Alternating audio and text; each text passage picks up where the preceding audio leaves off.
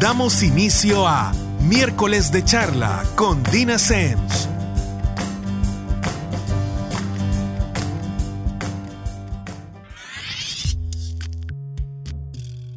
Buenas noches a todos y como miércoles nos encontramos precisamente en miércoles de charla con Dina Semch.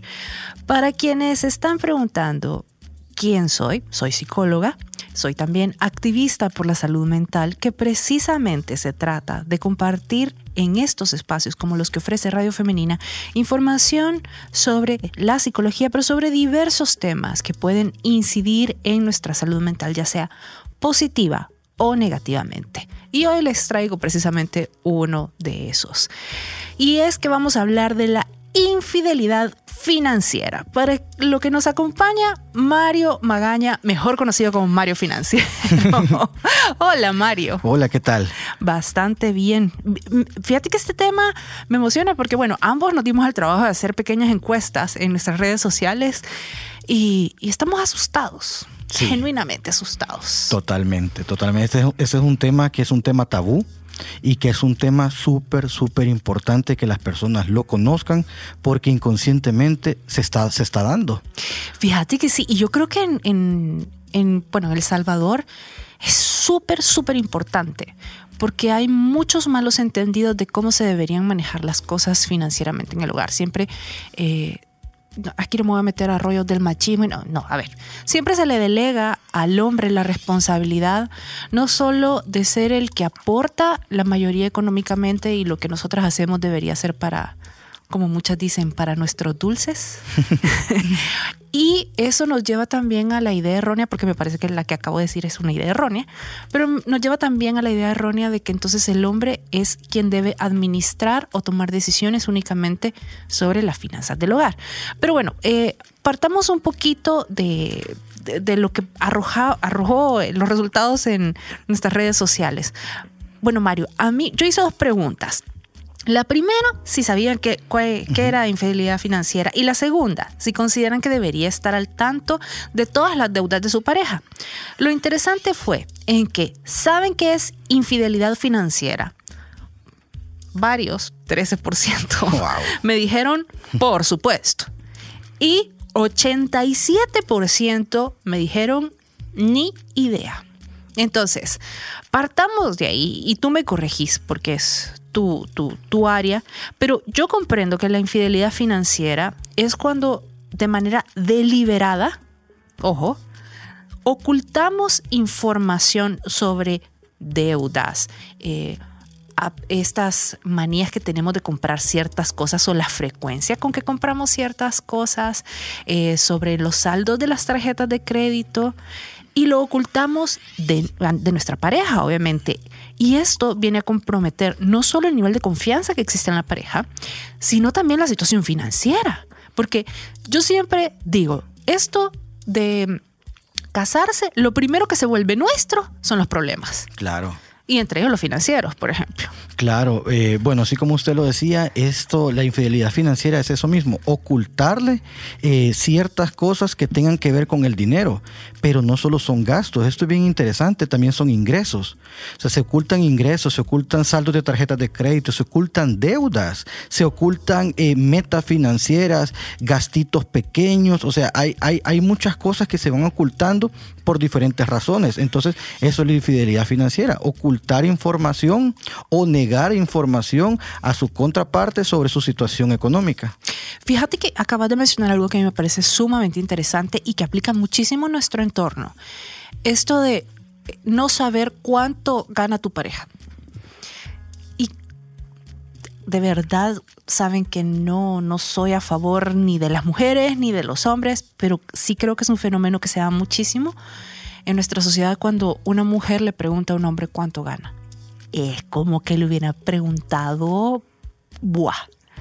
Y yo no tengo por qué darte cuenta y rara. Y muchas eh, veces esto termina en ser un tema sumamente sensible, en ser un absoluto misterio y que al final no es ni siquiera que, que, que querramos tajada de, sino que cómo uno, por ejemplo, hace planes en pareja sin saber con qué cuenta la pareja.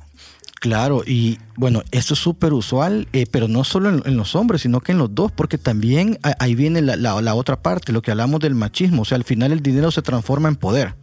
O sea, el dinero es poder y, el que gana más eh, es el que tiene el poder. O sea, hay, como, hay como un estereotipo tonto, yo le digo estereotipo tonto, que el que tiene el dinero es el que manda. Y esto en los negocios yo he escuchado cantidad de veces inversionistas y de todo. El que tiene la plata es el que pone las, las reglas, dicen. Pero en una pareja no. O sea, en una pareja no, por eso se llama una pareja, porque es el dinero de los dos. Entonces, el primer error es ocultar información. O sea, si yo le estoy ocultando desde mis ingresos, que es lo más importante, o sea, de donde comienza todo, o sea, ¿qué otra cosa no le voy a, no le voy a empezar a ocultar? Y ahí vienen los temas de, o sea, ¿por qué se lo estoy ocultando? Si es por, por miedo, Vergüenza. vergüenza. O puede ser también la, mujer que no quiera que, que, ¿cómo se llama? Que el hombre sepa que gana, que gana más ella. Entonces, ya hay muchos casos de mujeres que ganan mucho más que los hombres. Entonces, por cierta pena de que alguna vergüenza o algo así. Que lo voy a hacer sentir mal o menos. Entonces, yo bajo mis ingresos. Pero al bajar mis ingresos, ahí viene otro problema. Ahí viene todo el flujo de, de, de ¿cómo se llama? De dinero. Porque si yo no le digo a mi pareja cuánto estoy ganando, o sea, si yo ni siquiera sé cuánto es el dinero disponible que tengo como familia, o sea, el conjunto familiar, o sea, no puedo hacer unas buenas estrategias financieras porque hay falta de información. Fíjate que, bueno, la siguiente pregunta era, ¿considera que debería estar al tanto de todas las deudas de su pareja?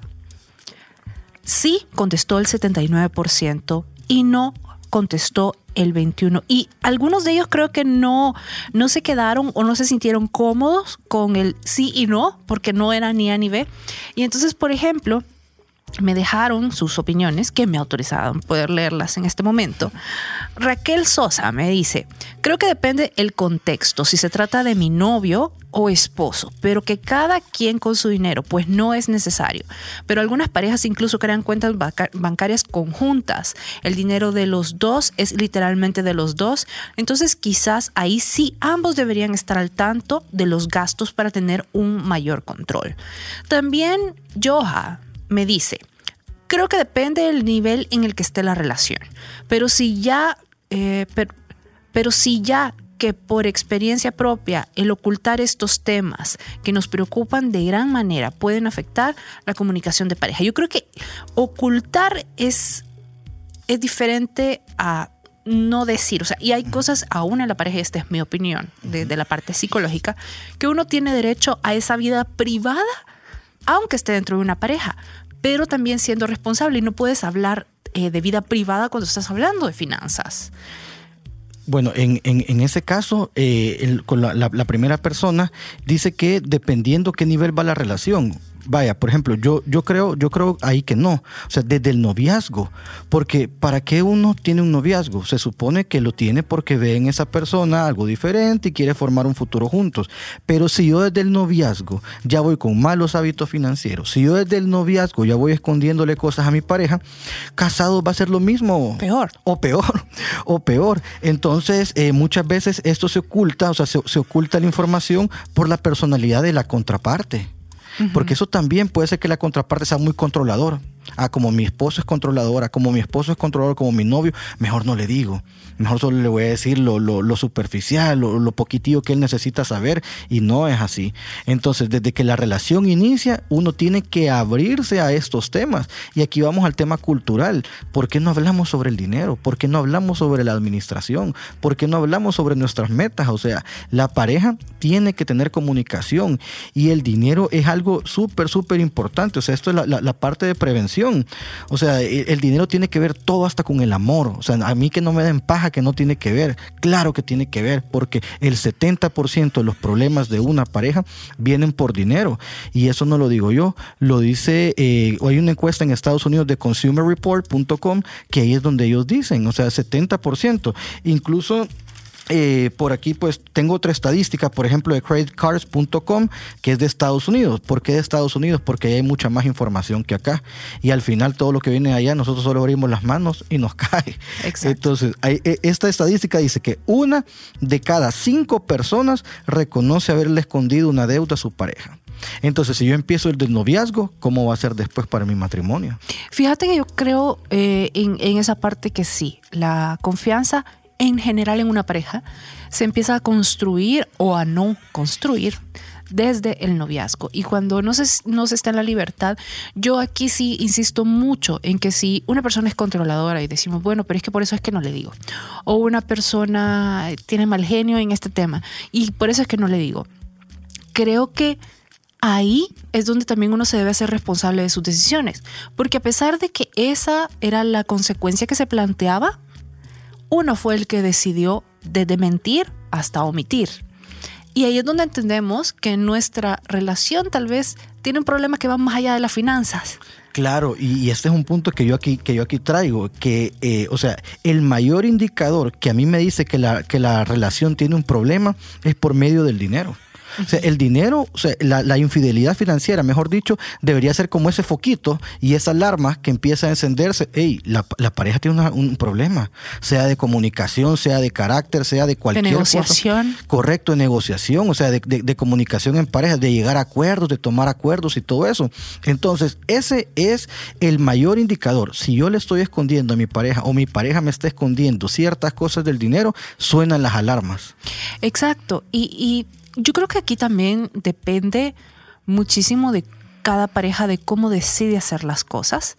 Eh, y yo creo que hay diferentes maneras, pero tienen que ser acuerdos que desde mi punto de vista, psicológicamente hablando, nunca deberían ser acuerdos tácitos o implícitos. Deberían ser acuerdos hablados. Si usted está diciendo, no, pero yo sé que él piensa lo mismo, ponchado.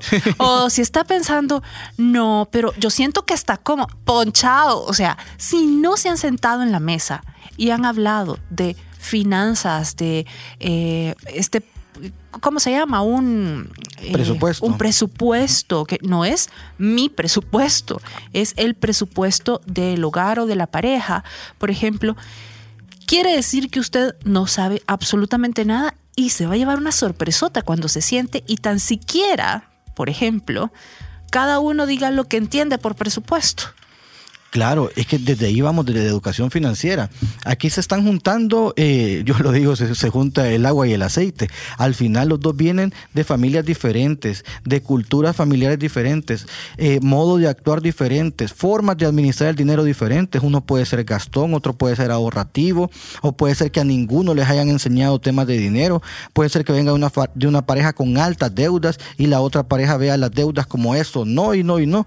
Entonces uno se tiene que sentar y eso se hace por medio de una cita financiera que una cita financiera es que yo me siento con mi pareja de 15 a 20 minutos. O sea, esto no es un maratón financiero, sino de 15 a 20 minutos. Ok, ¿cuáles van a ser nuestros ingresos de estos meses? ¿Cuáles van a ser nuestros gastos? Hacemos un presupuesto y ese presupuesto yo lo hago antes de que inicie el próximo mes y también hago un recuento de los gastos para ver si lo que yo ya presupuesté lo cumplí. Entonces, esas son las cosas que yo tengo que sentar, eh, que sentarme con mi pareja, hacer una cita financiera.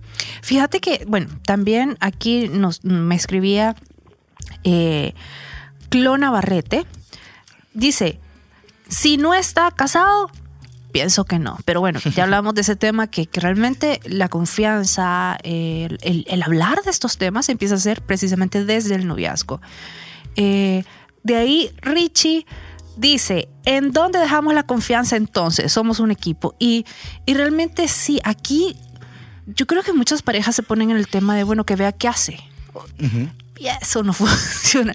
Miren, esto es como que el barco se esté, se esté hundiendo y ustedes digan que vean qué hace. Es que ahí no, no, o hacen o no hacen ninguno. Y, y, muchas veces cuando entendemos eso, nos volvemos mucho más efectivos y somos capaces de encontrar soluciones. Pero a mí me gustaría que en el siguiente bloque, Mario, habláramos de cómo aterrizamos esto, porque, mira, si conozco a muchos de los que están allá afuera, han de estar diciendo, sí, sí, sí, se oye bien fácil, ¿verdad? No, sí, pero aquí nadie está diciendo que es fácil. pero hay manera de hacerlo y nuevamente, no es una que aplique para todo el mundo, pero se tienen que llegar a acuerdos. Así que con eso regresamos en el segundo bloque. Estamos hablando de infidelidad financiera.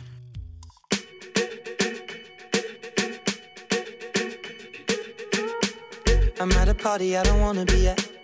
And I don't ever wear a suit and tie. Yet. Wondering if I can sneak out the back. Nobody's even looking me in my eyes. Can you take my hand, finish my drink, say, shall we dance? Hell yeah.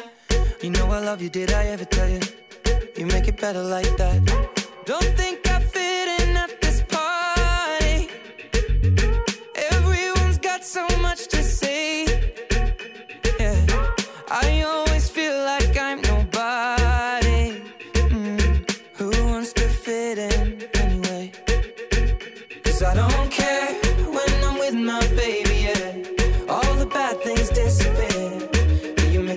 feel that maybe I am somebody.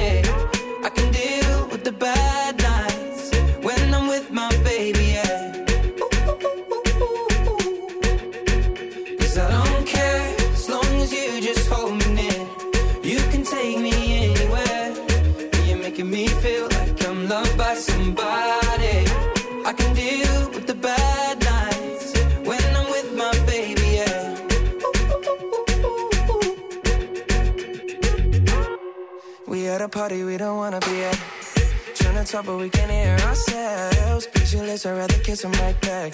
But all these people all around, I'm crippled with anxiety. But I'm told it's where I'm supposed to be. You know what?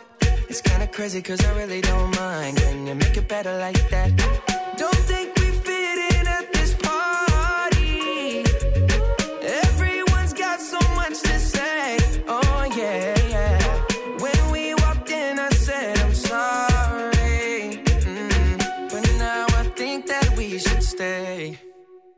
Cause I don't care when I'm with my baby, yeah. All the bad things disappear. You're making me feel like maybe I am somebody.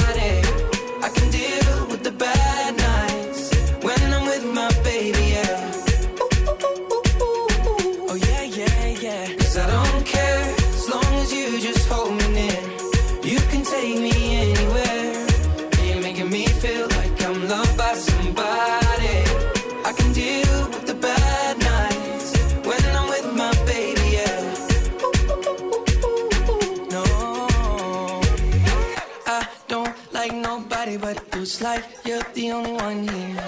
I don't like nobody but you, baby. I don't care.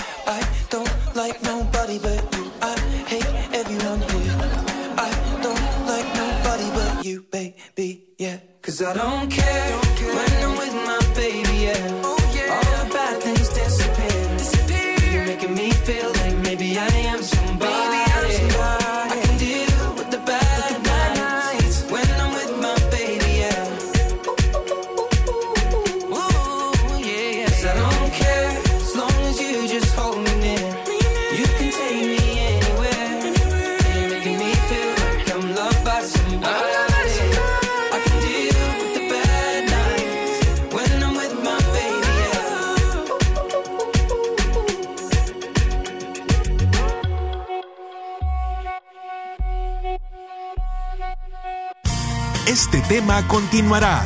No nos cambie.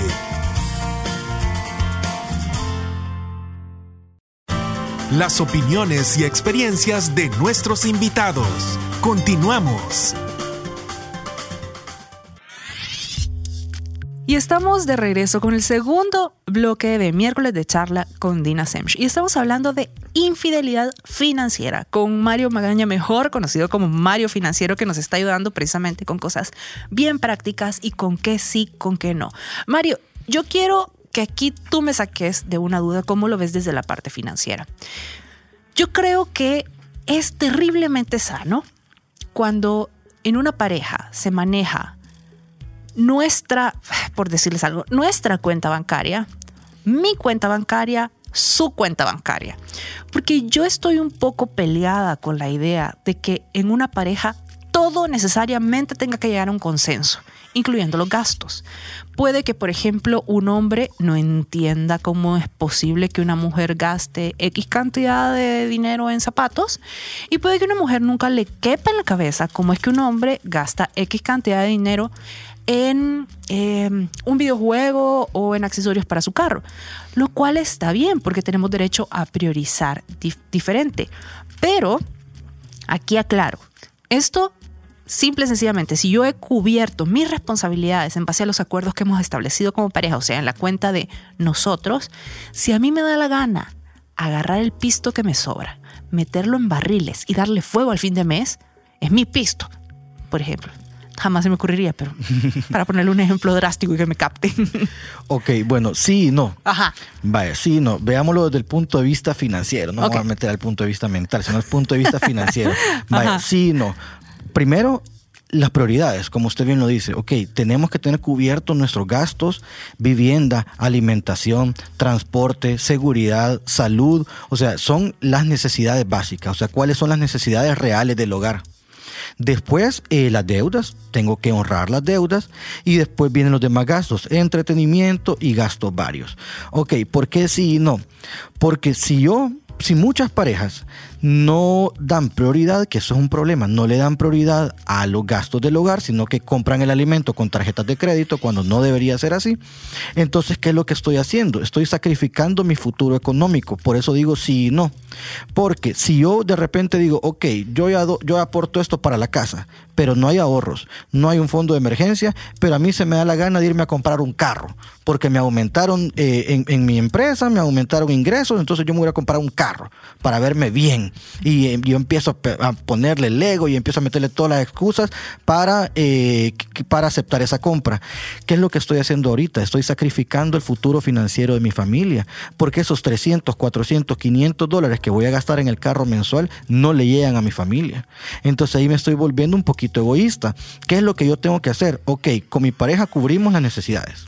Chivo, cubro las necesidades. Ahorros, fondo de emergencia y ahí ya una vez cubierto las necesidades de la pareja, las metas financieras de la pareja, yo ya puedo agarrar mi dinero para mis cositas. Claro, y fíjate que por esto es que yo decía que esto nunca debe ser un acuerdo implícito, siempre debe ser hablado, porque yo creo que como pareja, algo que es importantísimo es que obviamente, bueno, son contadas las personas que empiezan con esta abundancia económica, porque para empezar no sabes cuánto te sale estar con alguien más, pero deberías tener como una proyección, una proyección de, mira, en tanto deberíamos aumentar el ingreso en tanto, más o menos, haciendo simples proyecciones. Y por ende, subir nuestro seguro médico, por ejemplo.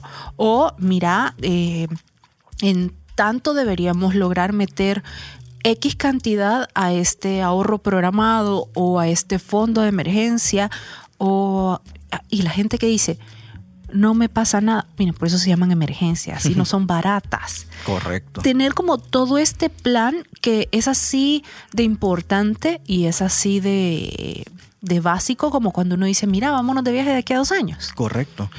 Yo, yo tengo eh, un, yo- yo- bueno, yo brindo bastantes asesorías en finanzas en pareja y, y es, y es bien extraño porque al principio eran personalizadas, pero ahora las personas se están llevando a su pareja a las asesorías. Miren, he arreglado a tantas parejas su situación financiera, pero hay una que a mí me encanta esta pareja. Ellos llevaban totalmente su presupuesto separado. Cada quien, bueno, y yo pongo tanto, el otro pongo tanto, y lo que sobra y vemos cada uno que hagamos lo que se nos da la gana. ¿Cuál fue el problema? Ellos tienen un viaje anual con su familia, que es prácticamente una obligación porque si no los papás se enojan. Vaya, perfecto. ¿Quién va a costear ese viaje? Es lo primero que les pregunté, ¿quién paga el viaje? Ah, lo, lo- lo absorbe el hombre, me dijeron porque él tiene, la empresa le pueden, le pueden financiar sin, sin cobrar interés, etcétera, etcétera. Ok, pero ese dinero no va a llegar a la familia. O sea, no va a llegar a la familia. Ustedes están manejando presupuestos separados. Unimos los presupuestos y dentro de la categoría de gastos yo le establecí a cada uno un fondo mensual para que hicieran con ese dinero lo que se les diera la gana. Pero está dentro de la sombrita familiar. O sea, y ellos ya saben que no pueden gastar más, más de eso. Entonces, por eso es que a mí me encantan las finanzas en pareja que sean, tienen que ser unidas. Porque si no, no, no, no, no va a funcionar. Como le digo, de repente puede andar uno, uno de los dos con el gran carrazo y el otro, el carro todo estartalado. Pero porque, ay, es que como yo gano más, yo, yo me lo merezco, ¿verdad? Me lo merezco. Entonces no son esas cosas. O sea, el ego en la pareja es malísimo. Mira, yo, yo estoy de acuerdo con, con precisamente lo que acabas de decir y sí considero que estas cosas, eh, insisto, deberían hablarse y que aquí el truco radica en el respeto.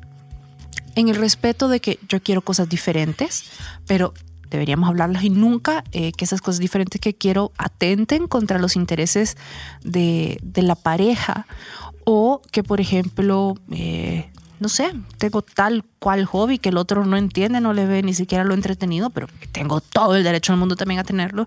Y aquí es donde se practica y muchas veces hasta se evalúa el nivel de respeto que el otro tiene por mí, por mis ideas, y eso predice un montón de cosas en la relación. Y otra cosa importante que, que, que realmente me parece eh, que se asocia con un comentario que hiciste al principio, de que se tiene esta idea de que la persona que lleva el mayor ingreso o la que lleva el ingreso muchas veces es la que tiene el poder en la relación. Y aquí es donde vemos muchos casos de violencia económica. Y este punto es bien importante. ¿Por qué? Porque la violencia económica es una de esas que como no nos deja moretones, muchas veces no identificamos porque es menos eh, tangible que la violencia física. Eso no quiere decir que sea una mejor opción, simple y sencillamente no debería existir. Y cuando tenemos una pareja que nos está chantajeando constantemente por lo que nos brinda o, y, y, que hay un acuerdo de, por ejemplo, tú te quedas en la casa, sea quien sea que se quede en la casa y haces esto y esto, uno debería entender que si esa persona no estuviera en la casa haciendo todas las cosas que hace, el otro no podría salir a trabajar e invertir todas las horas que, que, invierte en trabajar o no podría hacer muchas de las cosas a las que se dedica. Entonces, quiero que también tengan en cuenta que cuando alguien utiliza lo que provee a una casa, eh, lo que de alguna manera retribuye por el esfuerzo, no lo ve como una retribución, sino casi como, no sé cuál ni siquiera sería el término, como un favor que nos está haciendo y lo utiliza para manipular, para chantajear, para amenazar, eso se llama violencia económica. Y no es sano en ninguna relación. Claro, y aquí vamos al punto que hablábamos al principio, eh, el dinero tiene el poder. Vaya, ¿qué es lo que pasa aquí? Cuando se inician los problemas por el mal manejo del dinero, salen a flote todos los demás problemas. Entonces, eh, la persona que mayor gana el dinero, y aquí sí voy a, quiero hablar sobre, sobre el machismo, porque lamentablemente tenemos un tonto machismo, los latinos, no solo los los latinos, que qué es lo que pasa. Ok, como yo soy el mayor proveedor, o debería de ser el mayor proveedor de mi casa, yo tengo el poder. O sea, yo tengo el poder, yo tengo la seguridad y todo esto. Pero ¿qué es lo que pasa, Dina? Cuando de repente eh, ya no llegan esos ingresos, hay una reducción de, de ingresos, por ejemplo, una comisión, ya, ya no le están pagando esa comisión, ya no tiene el bono, eh, o se queda sin empleo, por ejemplo. ¿Qué es lo que pasa con ese poder? ¿Y qué es lo que pasa con esa seguridad virtual? Se viene para abajo. Entonces, cuando se viene para abajo, ¿qué es lo que hace normalmente el hombre? Se empieza a enojar, le empieza a echar la culpa a la pareja, le empieza. Yo he visto gente que hasta le echa la culpa a los propios hijos de su mala administración económica. ¿Por qué? Porque ya no tiene esa seguridad. Entonces, cuando ya no tiene esa seguridad, ¿qué es lo que pasa? Sube el ego porque se tiene que proteger con algo. Entonces sube el ego y ahí es donde empiezan los problemas. Entonces yo creo que eh, en, en, en, este tema sí hay que tener bastante cuidado, sobre todo lo quiero decir a los caballeros, o sea, todos los caballeros que, que me están escuchando, les quiero decir eso, que tienen que tener cuidado con ese tema. Pero Mario, fíjate que ahí yo no estoy de acuerdo. Ok. Te explico por qué. Y te lo explico desde el lado de una mujer. Cuando y esto es puramente cultural. Uh -huh. Cuando tú entras a un hogar, cómo fluyen las cosas dentro del hogar, cómo se llevan los hijos, cómo se lleva el esposo, hasta cómo anda planchado o no el esposo, e inmediatamente dicen, ¿responsabilidad de quién? De la mujer. Si hay esto en la casa, si la alacena está llena, si la casa está impecable y de no sé cuántos metros cuadrados, inmediatamente el hombre. Y nadie ha preguntado quién trabaja, quién gana, nada. Pero partiendo de esa idea, las mujeres también somos bien convenientes muchas veces. Te explico por qué. Yo conozco si, personas que se ven en la situación que tú acabas de describir, donde el esposo pierde el trabajo, eh, por alguna razón empieza a percibir un ingreso menor. Y las mujeres empiezan, es que los agarran de trapeadores. ¿Por qué? Porque ahora son ellas las que ganan más. Y entonces es este mantenido, este tal por cual. Pero aquí es donde yo les digo, miren, deténganse un ratito y saquen la cuenta. ¿Qué pasaría si fuera al revés? No, a él le toca. Y no, no es así. Son dos adultos. Correcto. Es el requisito para cualquier relación de pareja, sobre todo cuando ya se arma una vida. Y si son dos adultos, cada uno de esos adultos tendría que poder con él o con ella misma. Ninguno de nosotros somos responsabilidad del otro. ¿Por qué? Porque cuando somos responsabilidad del otro o nos planteamos y realmente nos la creemos, terminamos siendo una carga, no un socio. Y por eso se terminan las relaciones de pareja. Y eso es, eh, hay una frase que, que, a mí me gusta bastante, que yo siempre la, la, digo, y le digo, por temas de porcentajes no se debe arruinar una historia de amor. ¿Qué significa eso? Que si uno pone el 80% de sus ingresos y la otra persona pone el 20% de los ingresos, eso no debería arruinar una relación. O sea, es tema de porcentaje nada más. Es como la administración en una empresa. O sea, cada sector, cada departamento tiene su presupuesto. Y no significa que un departamento es más poderoso que el otro. ¿Por qué? Porque tienen que trabajar en conjunto. O sea, si una pieza de rompecabezas falta, yo no, yo, o sea, yo, yo no armé el rompecabezas completo. O sea, está incompleto. Entonces, por un tema de, de, porcentajes, no vale la pena perder una, una, una, historia de amor. Y fíjate que no solo eso, sino que yo he visto aquí, eh, bueno, creo que en Latinoamérica en general, eh, cosas que tal vez en, otra, en otras culturas son mucho más prácticas. Si hay alguna necesidad o si se quiere este nivel de involucramiento en, en la casa, con los hijos, en Latinoamérica la decisión es, ¿quién se queda? La mujer, obvio, si es que para eso vinimos a la vida. En otros lugares, por ejemplo, ¿quién se queda? El que gana menos. Porque es más lógico el que gana más se vaya a trabajar. Y tiene sentido. Pero muchas veces cuando nos, dejamos llevar por cosas como que las mujeres nos han machacado, que el hombre tiene que ser el sustento de la casa, que es su labor, que nosotras no podemos o que muchas veces lo vamos a hacer sentir hasta inseguros.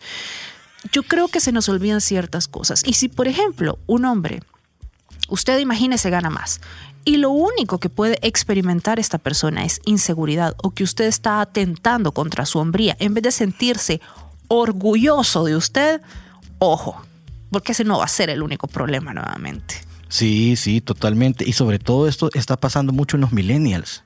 Eso está pasando mucho en los millennials. O sea, los millennials primero ni se quieren casar. Segundo, si ya, bueno, si ya tienen eh, una pareja y todo eso, esconden totalmente sus finanzas porque dicen, ah, esto es lo mío y lo de ella es lo de ella, o esto es lo mío y lo de él es lo de él. Entonces, en el tema de los millennials sí tiene, hay que ponerle mucho ojo a este tema financiero porque no es el dinero del otro, sino que es el dinero en conjunto, es el dinero en la familia y son un equipo. Claro, y fíjate que cuando lo vemos en la práctica, esto es como estar diciendo, estar en el baño y estarse dividiendo cuántos cuadritos de papel higiénico le tocan en base a cuánto y quién aportó. Y yo creo que hace unos programas platicábamos de cómo veían los millennials y los centennials todo el tema de la institución y el matrimonio como una institución y cómo de manera un poco, desde mi punto de vista, distorsionada, estaban tratando de conservar sus libertades eh, creyendo que el estar dentro de un matrimonio implica renunciar a ellas. Y esto probablemente va a traer muchos problemas aún financieros. Muchas deudas está trayendo ya. Exacto, y que van a ser problemas al final sociales. Correcto. Pero regresamos con recomendaciones para que esto no nos pase o para que empecemos un poquito a solucionar en el tercer bloque después de la pausa.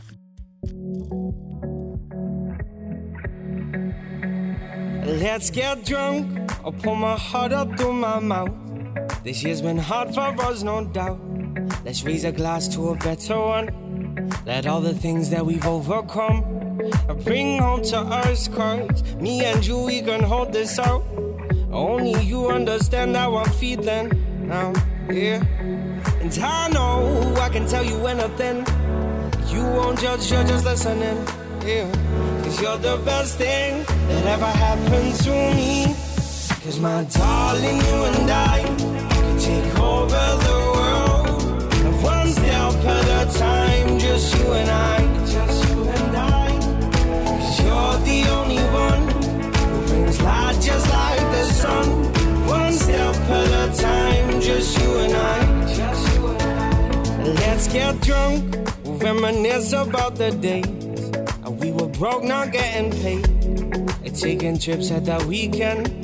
When I would drive down to see her. And we would paint the town. Too many shots I'd be passing out. Cause I could never keep up.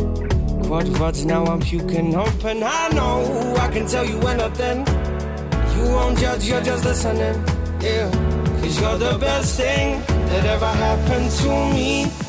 Cause my darling, you take over the world. One step at a time, just you and I, just you and I. Cause you're the only one who brings light just like the sun. One step at a time, just you and I, just you and I. I'm tired of chasing paper, staring at this screen. Been saving up for weeks now, just to get to you, my dear. Though you're far from my home, this ain't no weekend vibe. You know my heart grows fonder. Must be city love, is my darling, you and I take over the world, one step at a time, just you and I. Cause my darling, you and I take over the world, one step at a time, just you and I,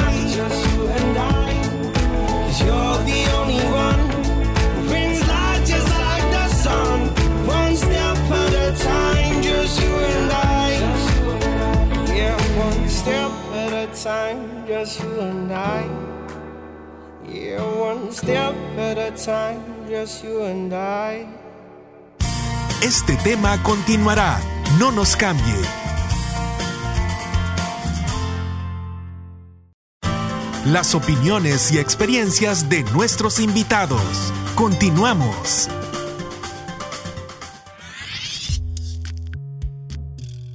Vamos con el tercer bloque de miércoles de charla con Dina Semchi. Estamos hablando de infidelidad financiera con Mario Magaña. Eh, bueno, para quienes ahorita dicen infidelidad financiera, nunca me quedó claro, no hay el primer bloque. Bueno, infidelidad financiera se refiere a ocultar información, obviamente información financiera, que pone en riesgo la confianza y estabilidad de la pareja.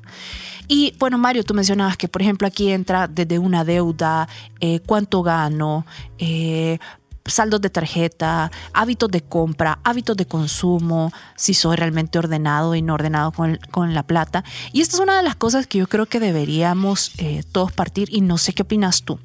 Yo creo que uno debería partir de quién es la otra persona y quién soy yo. Usualmente en una relación de pareja hay uno que es ordenadísimo con la plata y el otro que anda por la vida improvisando. Sí, y, y- y eso es es súper cierto. O sea, siempre hay uno que gasta más y otro que es un poquito más, más ahorrativo o más controlador. Miren, normalmente eh, la mujer es la que lleva la administración del hogar. Normalmente. Pero, eh, ¿qué, es lo, ¿qué es lo que pasa? O sea, aquí como, como usted decía, hay que hablar sobre acuerdos. Ok, yo tengo que saber cuál es la meta de mi, de, de- mi pareja, o sea, yo tengo que conocerla y tengo que hablar. O sea, y eso es lo, lo- lo- una de las primeras cosas y una de las primeras recomendaciones que yo les traigo. O sea, hablen del dinero. El dinero es súper importante. El dinero es, eh, ¿cómo se llama? Es lo que a ustedes les va a dar un dolor de cabeza o lo que les va a dar una paz porque eh, el tema del dinero no se habla mucho y se debe de hablar, así como las personas hablan libremente de sexo, hablan libremente de otras cosas, tienen que hablar sobre el dinero y sin pena. Yo tal vez le diría que hablen libremente como hablan libremente de qué van a ir a comer el domingo, porque el sexo no es uno de esos temas, créeme.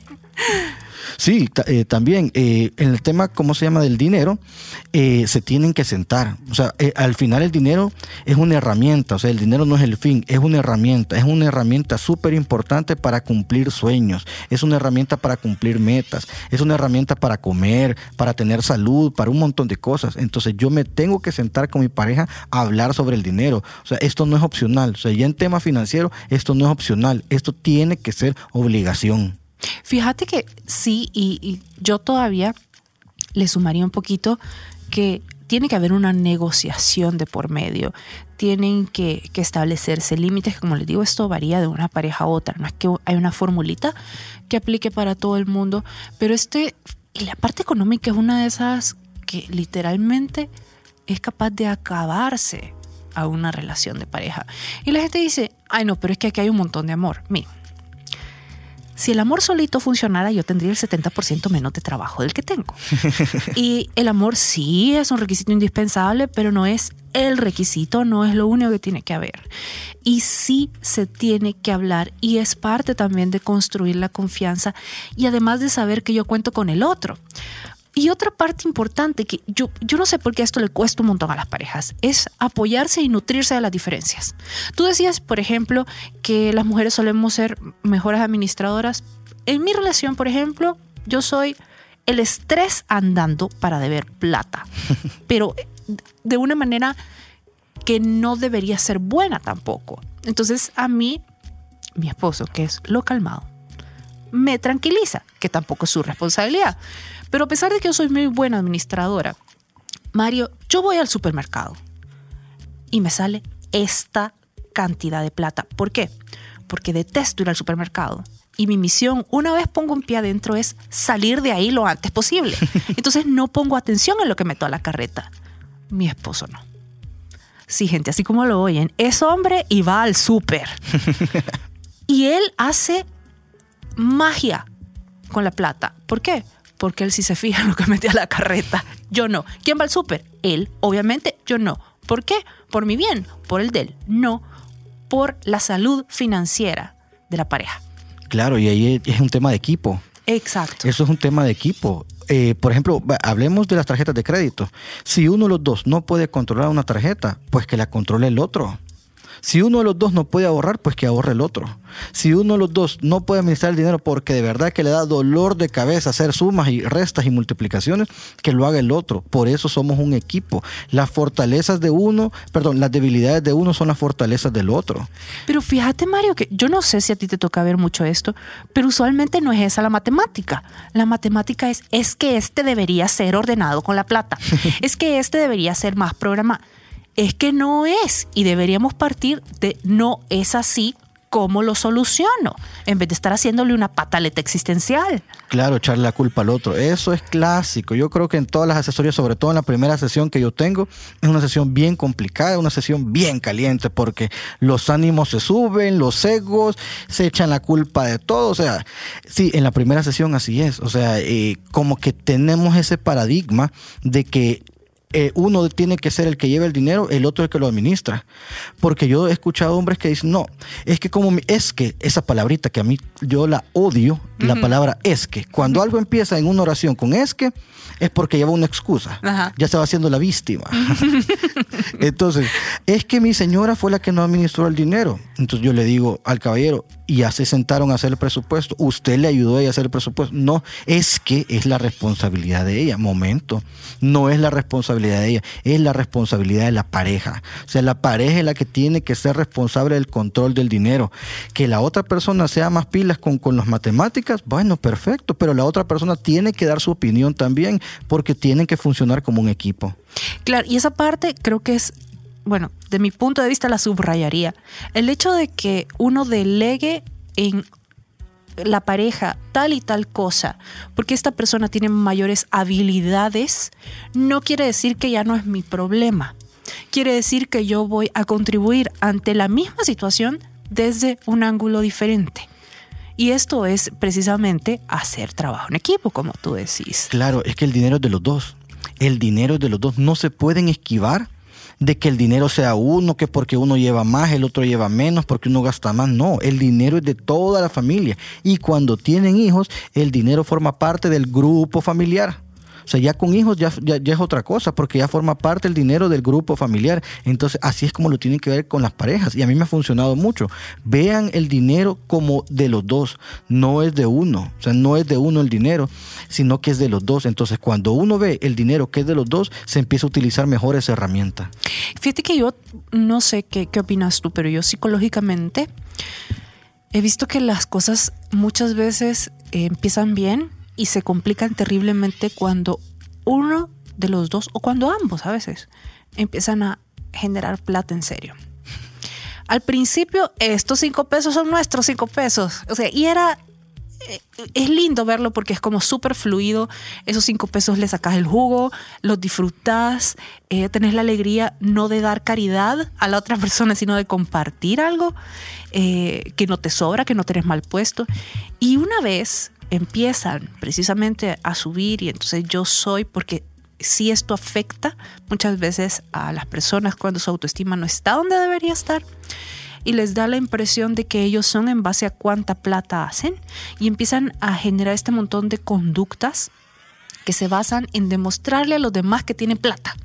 Se hacen tales procedimientos que no es ni siquiera que los necesiten y que lo que quieren es que se les vea.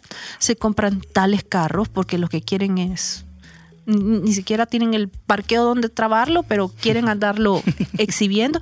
Y al final la plata deja de ser lo que tú bien identificaste, un medio y se vuelve un fin en sí mismo. Y esto es como crear un agujero negro que no vas a llenar nunca jamás.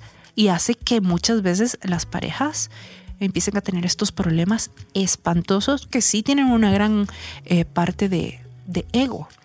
El dinero se vuelve un amplificador de la realidad de cada persona. Quiere conocer a una persona, dele bastante dinero. Quiere conocer su otra parte, quítele todo el dinero. Ahí es donde uno va a ver la realidad de la persona porque el dinero se vuelve un amplificador de lo que en realidad es esta persona. Entonces, en, en el tema este del, del, ¿cómo se llama?, del poder y todo eso, pasa porque no hay metas. No hay una meta financiera clara de la pareja, no hay acuerdos y no hay una buena comunicación. Si yo no tengo una meta establecida, ¿qué va a pasar con mi dinero? Se me va a fugar.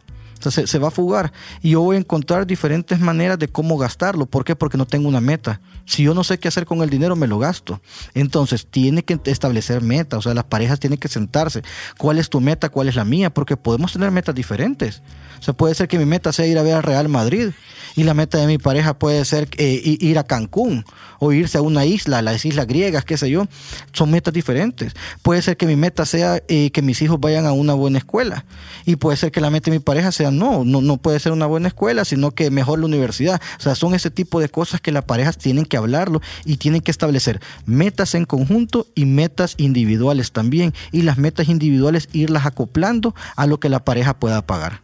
Fíjate que sí, y yo creo que aquí es donde entra mucho la negociación. Eh, y aclaro, negociar no implica quién se mueve para donde yo digo o quién dice que se hace. Negociar implica idealmente yo estoy dispuesto a soltar esto, pero esto no.